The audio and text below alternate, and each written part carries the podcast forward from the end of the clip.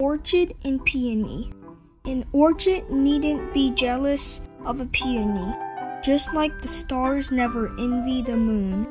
Everyone has different karma, fate, and position.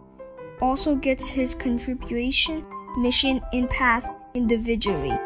No two persons coincide completely with each other, so we don't need to judge and compare with a common standard.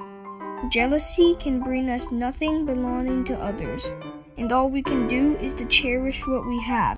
In consuming time and energy in others, we ignore our own causes and lose our original happiness within.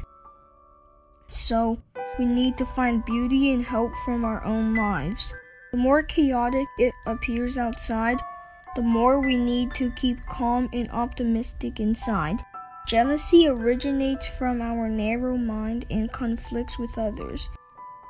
We should often rejoice others' wholesome deeds and make dedications of our merits so as to broaden our mind.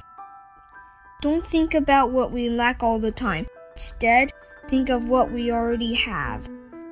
Wake up with an aspiration every day and fall asleep with gratitude every night.